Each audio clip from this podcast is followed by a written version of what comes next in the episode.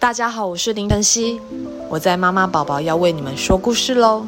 今天我要说的故事是：悲伤，让我抱抱你。有时候，悲伤无预警的来敲门，然后如影随形的跟着你。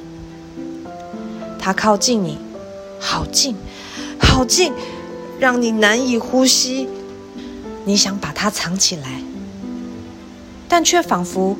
他跟你融为一体了，那那就试着别害怕悲伤吧，帮他取个名字。你可以聆听他说话，可以问他：“嗯，Hello，嗨，你从哪里来？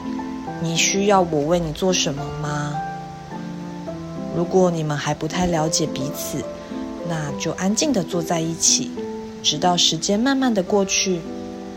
你们也可以找一些喜欢做的事情，像是画张画、听听音乐，或是喝一口热热的巧克力。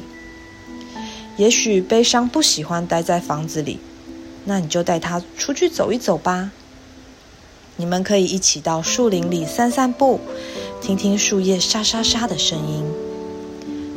也许悲伤只想知道自己其实不是不受欢迎的。钻进被窝睡觉的时候，知道自己也不是孤单的。你起床以后，你会发现他已经离开了。别担心哦，因为此刻又是全新的开始。